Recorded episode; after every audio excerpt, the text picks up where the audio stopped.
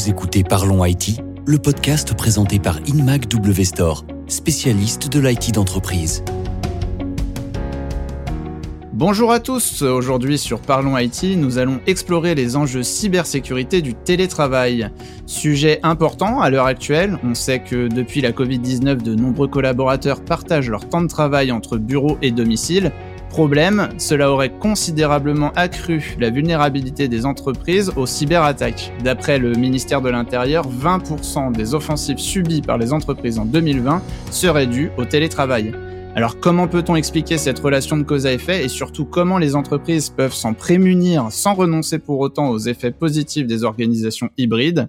Pour répondre à ça, je reçois Marc Botorel qui est référent cybersécurité auprès de la Confédération des petites et moyennes entreprises, la CPME. Bienvenue Marc. Bonjour, bonjour Thibault.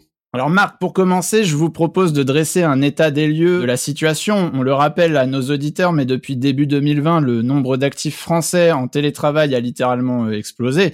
D'après les observations du gouvernement, on atteint des pics avec près de 3 salariés sur 4 en télétravail partiel, donc ça veut dire euh, au minimum euh, un jour de télétravail dans la semaine, ce qui est déjà beaucoup pour les entreprises françaises. Marc, vous qui travaillez avec la CPME, on, on peut dire que les modes hybrides sont complètement rentrés dans les mœurs, non? Oui, absolument, Thibault. Euh, si d'aventure, au départ, il y avait de la réticence de la part des chefs d'entreprise de mettre en œuvre le télétravail chez eux, force est de constater, et au travers des sondages que nous avons faits auprès des adhérents de la CPME au niveau national, que ce mode de travail hybride est maintenant rentré dans les mœurs. Les craintes initiales que l'on pouvait avoir au départ ont été effacées. Et dernier sondage que l'on a effectué, 70% des répondants nous ont indiqué qu'ils maintiendraient le télétravail au moins deux jours par semaine pour les postes qui s'y adaptent, bien évidemment, même si la règle du gouvernement venait à changer et que celui-ci n'était plus ni obligatoire ni fortement recommandé. Ouais, donc vous nous confirmez vraiment un, changement de paradigme de culture en France parce que traditionnellement on avait tendance à, dire que le télétravail c'était chose acquise dans les pays du Nord, en, Scandinavie ou dans les pays anglo-saxons, mais que la France était un petit peu à la traîne sur ces sujets-là. Absolument. Je pense que c'est une attitude assez légitime aussi au départ de méfiance en se disant euh, je veux mes employés sous mon œil bienveillant euh, plutôt que chez eux où je ne sais pas exactement ce qu'ils font de leur journée. Comme on le disait en introduction, le télétravail serait responsable aujourd'hui de, de 20% des cyberattaques subies par les entreprises en 2020. Est-ce qu'on peut vraiment faire une relation de cause à effet entre euh, la nécessité de mettre en place des organisations hybrides dans les circonstances, dans le contexte actuel et la vulnérabilité des entreprises? D'autant que cette mise en télétravail, si je peux me permettre, s'est fait un peu dans l'urgence. Il était nécessaire de continuer l'activité de nos entreprises euh, françaises et euh, le déploiement du télétravail s'est fait avec les moyens du bord parfois pour les TPE PME, avec les ordinateurs personnels des employés parce qu'ils n'avaient pas eu le temps d'en commander, sans revoir le périmètre de sécurité de l'entreprise qui du coup est étendu de facto chez l'utilisateur derrière sa box personnelle avec des tas d'utilisations de son euh, réseau personnel par ses enfants, sa famille qui parfois vont aussi surfer sur des sites pas toujours recommandables. Donc on a un périmètre de sécurité qui s'est étendu, qui ne s'est pas protégé, des utilisateurs isolés, puisque plus proches de leurs collègues ni de l'informaticien ou du département informatique, et donc beaucoup plus vulnérables. En plus, dans une période anxiogène telle que le Covid, où euh, les hackers se sont régalés à surfer sur la peur des gens pour les amener à cliquer là où ils ne devraient pas. Oui, je crois que euh, je vais citer un rapport, le Blurred Line and Blind Spot de HP Wolf Security. Alors HP Wolf Security, dont on va reparler euh, très prochainement euh, dans ce podcast, mais apparemment les, cyberattaques auraient augmenté de 238% dans le monde entier au cours de, la pandémie. Et elles auraient ciblé en, particulier les, les, personnes qui ne travaillent pas au bureau. Donc quand on est télétravailleur, finalement, on a l'air d'être une cible particulièrement intéressante pour les cybercriminels. Oui, et je rajouterai une information assez récente qui date de la fin de cette semaine. Dans le magazine français de la sécurité SecurMag, il est projeté également qu'en 2022, ces attaques auprès des télétravailleurs ne feraient que s'accélérer pour diffuser ce que l'on voit aujourd'hui dans tous les médias, des ransomware, rançonnage de données, demande de rançon, etc., etc. Alors, on, pourrait penser aussi que les grandes entreprises sont mieux protégées parce qu'elles disposent de plus de moyens D'un autre côté, c'est aussi celles qui ont euh, les services d'information les plus vastes, les plus complexes, donc euh, qui peut-être se heurtent à ce qu'on appelle une surface d'attaque dans le milieu de la cybersécurité plus élevée. Inversement, les petites entreprises sont peut-être euh, moins pourvues en solutions de sécurité. Est-ce qu'il y a une vraie différence d'exposition entre petites et grandes entreprises selon vous? De ce que je peux observer, oui, il y a une différence d'exposition. Alors bien évidemment, les grosses sociétés ont une surface d'attaque, on pourrait dire une surface d'attaque plus importante, puisque plus d'employés, plus de systèmes informatiques que les petites. Mais pour autant, la problématique ne se pose pas vraiment dans ces termes. Aujourd'hui, on a des petites entreprises, bien évidemment, moins bien protégées que les grosses. On le voit ne serait-ce qu'au niveau des cyberassurances, le taux de cyberassurance. Mais euh, c'est surtout qu'ils sont parfois, et souvent, de plus en plus d'ailleurs, utilisés comme des vecteurs d'attaque des grands. Dit autrement, les hackers vont s'attaquer aux petits pour récupérer des informations confidentielles type adresse mail, et se faire passer pour ce petit auprès de son donneur d'ordre. D'ailleurs, à ce sujet, euh, les dégâts sur l'économie euh, seraient considérables à l'heure actuelle. Rien que sur 2021, je crois qu'on estime l'impact mondial de la cybercriminalité euh, au-dessus du PIB de certains des plus grands pays. Oui, absolument. Oui, les projections ne sont pas très optimistes, malheureusement. Certains think tanks et cabinets d'analyse estiment qu'à l'horizon de 2025, donc ne serait-ce que dans trois ans, on aura une cybercriminalité générant un chiffre d'affaires équivalent au PIB d'un troisième pays mondial, fictif bien sûr, après la Chine et les États-Unis. Vous imaginez le montant de l'argent perdu par les entreprises et par l'industrie. On peut faire plus que l'imaginer. Euh, il y a Deloitte qui qui s'est attelé à essayer de chiffrer tout ça et qui euh, euh, évoque un, un, manque à gagner mondial de près de 6 000 milliards de dollars en 2021. Ils sont même allés encore plus loin pour nous donner des frissons et un peu le vertige. Ce serait en gros 190 000 dollars à la seconde de, de manque à gagner pour l'économie mondiale alors qu'en moyenne, la mise en œuvre d'une attaque, euh, d'une cyberattaque, ce serait moins de 5 dollars. Donc, euh, effectivement, on voit que c'est très rentable aujourd'hui d'être un, d'être un pirate, si je puis dire. Avant d'aborder la question brûlante du comment se protéger, peut-être qu'il faudrait définir ensemble euh, contre quoi concrètement on doit se protéger. On a déjà euh, abordé quelques vecteurs d'attaque puisque c'est le, jargon euh, officiel des, des, spécialistes de ce milieu. Alors quels sont ceux qui sont remarquables aujourd'hui dans un contexte de télétravail généralisé?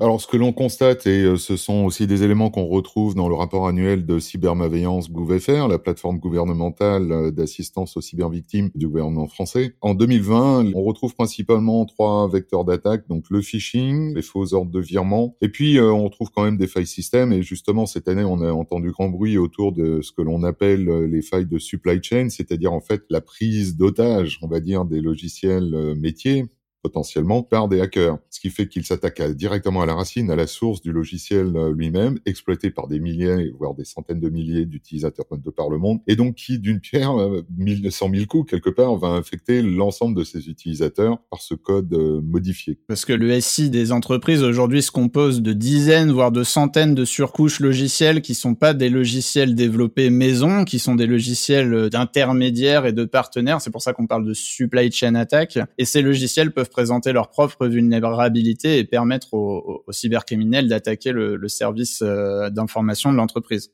Ce que l'on remarque également, et, c'est aussi pour cela que le télétravail est, j'allais dire, un petit peu en danger, ou en tout cas doit être mis en place de manière sécurisée, sont les attaques sur les accès à distance, ce que l'on appelle dans le monde Windows le RDS ou TSE, donc les mécanismes qui permettent d'accéder à distance aux ressources centrales de la société, euh, le serveur, euh, les applications centrales, les données, donc on va dire le cœur de l'entreprise. Et ces logiciels sont souvent entachés de failles qui pour autant sont corrigées par l'éditeur, mais pour lesquelles les petites entreprises notamment ne prennent pas la peine de les corriger. Donc c'est relativement simple pour les hackers d'exploiter ces failles pour prendre le contrôle de la machine ou des machines euh, chez, chez le client.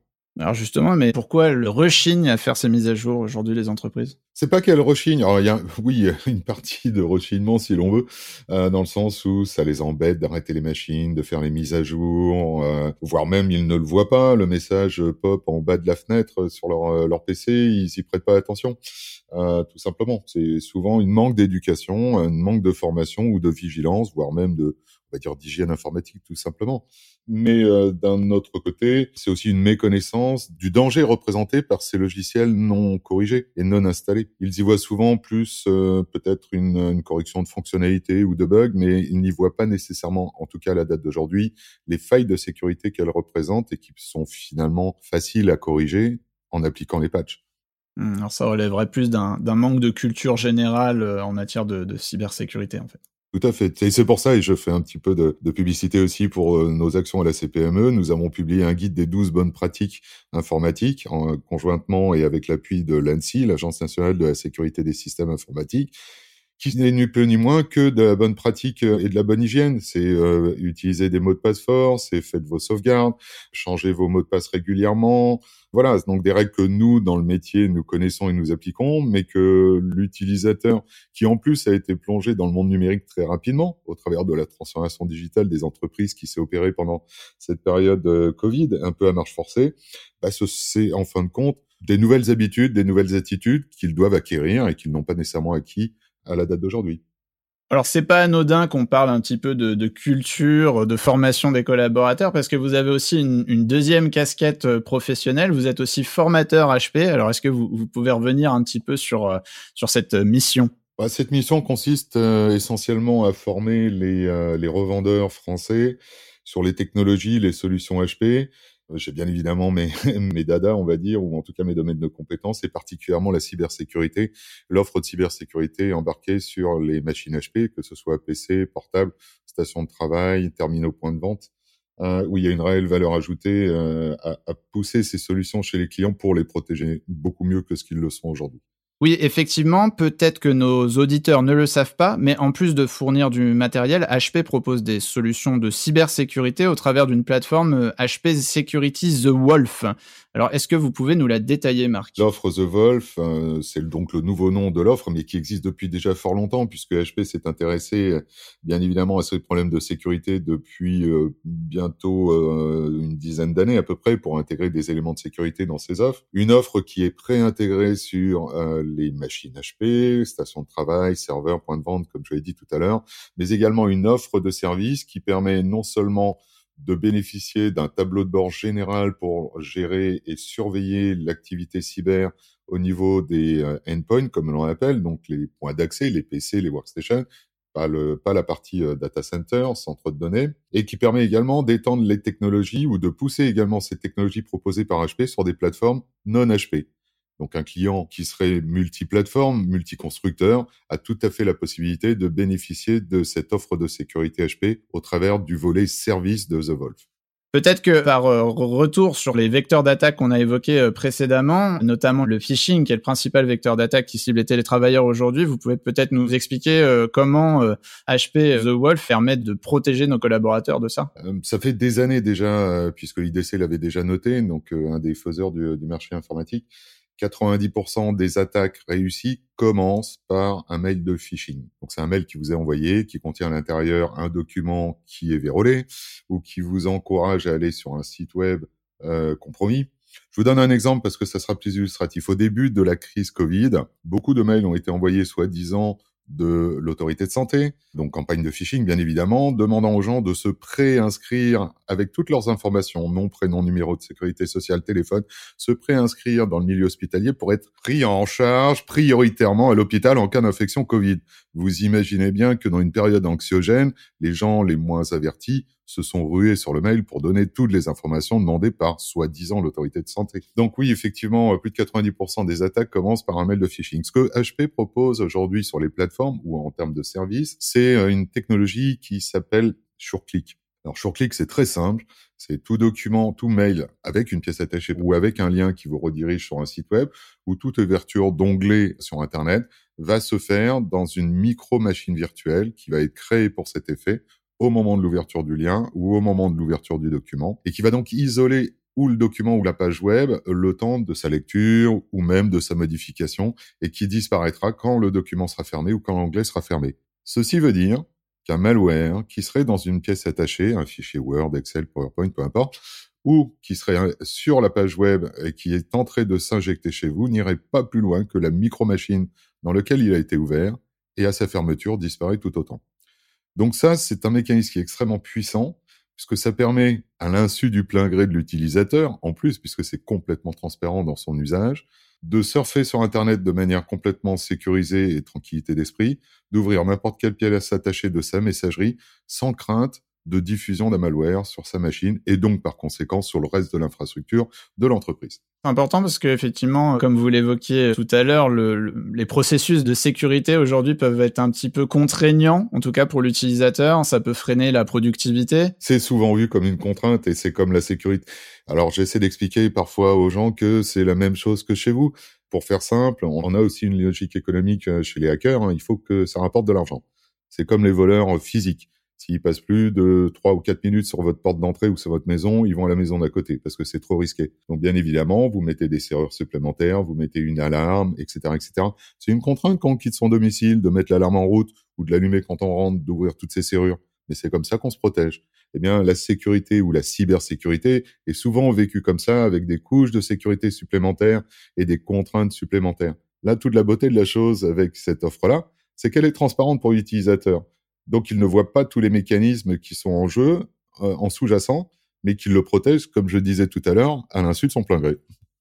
Comme c'est HP qui propose ces solutions, on pourrait tenter de penser qu'elles sont réservées aux utilisateurs de matériel informatique de la même marque. Et je crois que tout à l'heure, vous avez commencé à aborder le fait que finalement, c'est pas aussi rigide que ça et que même les entreprises qui ont des parcs informatiques euh, mixtes, hybrides, peuvent se servir du potentiel de la solution. Oui, absolument, tout du moins d'une partie de la solution qui est aussi la partie, une des parties les plus importantes, en tout cas en termes de protection contre les malwares que j'ai évoqué tout à l'heure.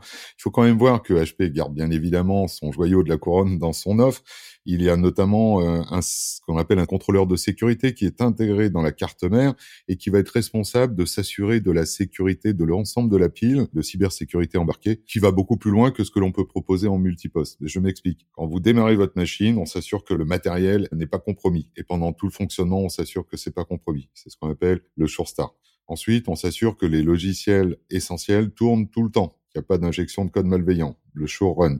Puis au-dessus, on a le SureClick dont j'ai parlé et Sure Recover qui est comment réinstaller une machine en moins de 5 minutes en cas d'attaque réussie sur cette machine-là. Donc tout n'est pas transposable dans un monde non HP parce que certains des éléments de cette pile qui va protéger à la fois les données, l'identité de la personne qui utilise le terminal, mais également le terminal lui-même, s'appuie sur cet élément matériel qui a été validé également par l'ANSI, donc c'est un gage de sérieux et de reconnaissance de fiabilité de la solution. Ce sont simplement les éléments de sécurité qui sont le short-click, donc le fait de protéger les documents qui viennent de l'extérieur, soit par Internet, soit par mail, dans une micro-machine pour pas qu'il y ait diffusion possible de malware. Et puis un antivirus nouvelle génération qui s'appelle SureSense, qui lui sait aussi s'attaquer aux attaques qu'on appelle 0D, c'est-à-dire les attaques ou les failles de sécurité pour lesquelles il n'y a pas de correctif venant de l'éditeur. Donc important là de se protéger avant que le correctif ne soit publié. Ouais, donc c'est ça, il y a quand même une partie de la plateforme qui repose sur une technologie euh, matérielle et donc forcément si on dispose du matériel de HP en plus des solutions euh, logicielles, on a quand même un niveau de fiabilité et de protection qui est beaucoup plus euh, impénétrable si j'ose dire dans ces conditions. Tout à fait. C'est une pile qui a été conçue dans les principes architecturaux qui sont un petit peu nouveaux en cybersécurité, qui s'appelle le Zero Trust, qui est je ne fais jamais confiance à personne. Dit autrement, pour aller d'un niveau à un autre, il faut montrer pas de blanche. Mais là, je reprends ma casquette de référent cybersécurité CPME.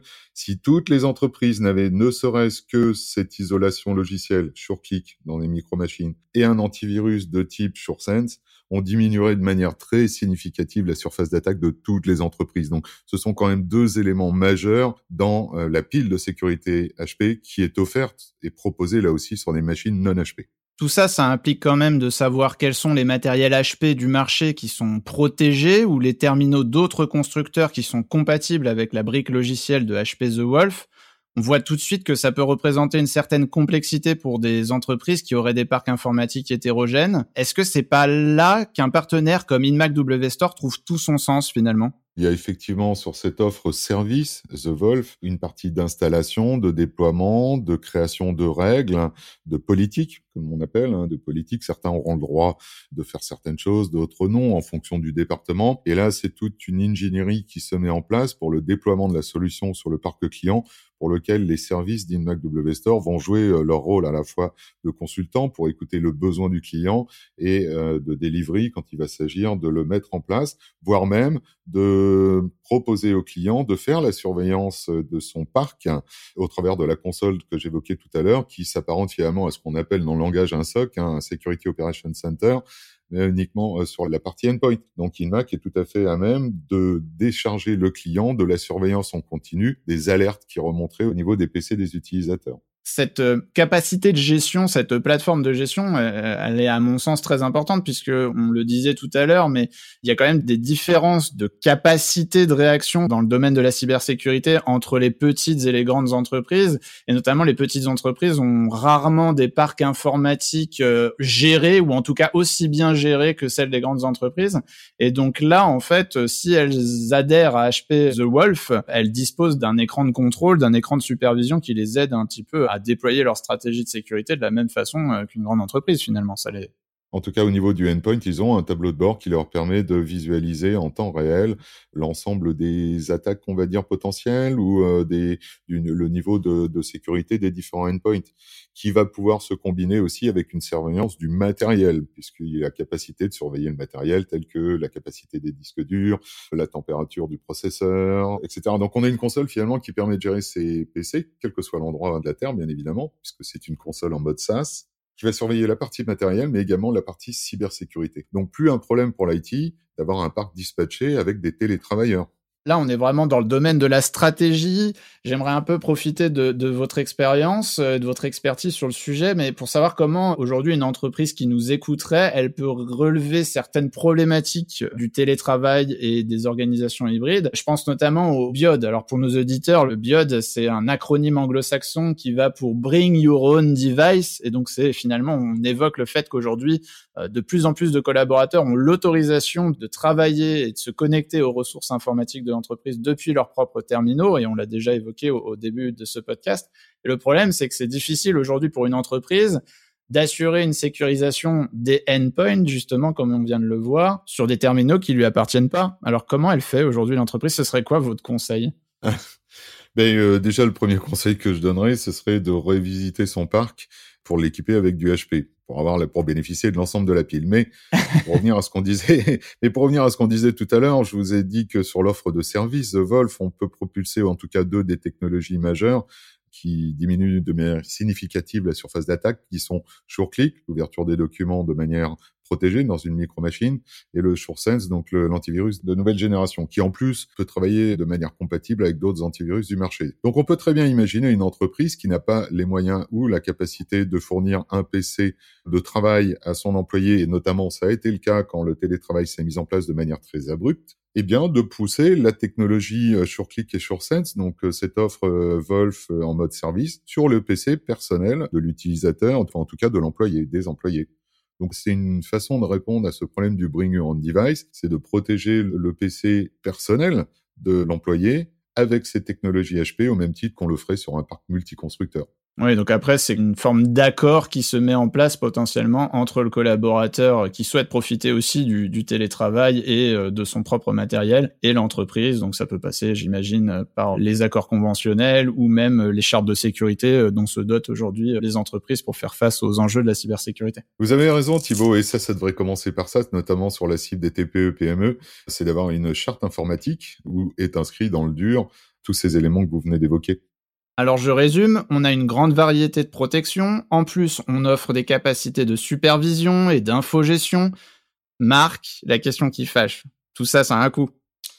Ben, je risque de vous étonner en ce qui concerne toute la pile de sécurité qui est pré-embarquée avec les machines. Eh bien, elle est pré-embarquée avec les machines. Dit autrement, elle ne coûte pas plus cher. C'est pas une option sur les PC, sur les stations de travail, sur les laptops d'HP. Ça fait partie intégrante de la solution. Il y a bien sûr un petit travail de personnalisation, euh, mais toutes les couches que j'ai évoquées tout à l'heure, depuis la protection du matériel jusqu'à la protection au niveau applicatif, est inclus. Maintenant, quand il s'agit de l'offre que j'ai évoquée tout à l'heure en mode service, de Wolf Service, que l'on va déployer soit sur des PC d'autres marques, soit sur des PC euh, familiaux, entre guillemets, ou d'employés, les fameux biodes que vous avez évoqués tout à l'heure, eh bien, ça coûte moins de 5 euros par mois par utilisateur. Il faut quand même voir que aujourd'hui, une entreprise, on se pose plus la question de savoir si elle va se faire attaquer, mais quand elle va se faire attaquer ou si elle s'est déjà fait attaquer, compte tenu du contexte. Aujourd'hui, on sait aussi, au travers des études, qu'une attaque réussie risque de faire mettre la clé sous la porte de 80% des entreprises à l'horizon de deux ans. Et que de toute manière, même si on récupère de cette attaque, hein. on perd 15 jours exactement. Et même en cas d'attaque réussie, on perd en moyenne, étude du cabinet Webstone, 17 jours d'indisponibilité. Donc mettez en regard de moins de 5 euros par mois par utilisateur pour protéger au minimum 17 jours de perte de chiffre d'affaires. Je pense qu'un chef d'entreprise bien constitué et soucieux de son patrimoine ne se pose pas la question euh, trop longtemps. J'ai fait un petit calcul pour la Fédération française de l'assurance et pour les sénateurs il y a peu de temps. Pour donner un exemple, une société de 10 personnes faisant un million de chiffre d'affaires par an, en mettant toutes les couches de sauvegarde, d'anti-spam, d'antivirus, de solutions HP, de formation de sensibilisation, plus une cyberassurance pour le risque résiduel, ça revient à peu près à un jour de chiffre d'affaires par an. Est-ce qu'un chef d'entreprise, compte tenu du contexte aujourd'hui, veut mettre en péril son entreprise pour un jour de chiffre d'affaires par an? Eh bien, c'est la question qui doit se poser aujourd'hui et prendre une décision en connaissance de cause. Bon bah alors là, je pense qu'on pourrait pas être plus clair et que cela conclut parfaitement ce podcast dédié aux enjeux de sécurité liés au télétravail. Merci Marc, c'était extrêmement pertinent. À nos auditeurs, je donne rendez-vous lors d'un prochain épisode de Parlons IT. À bientôt.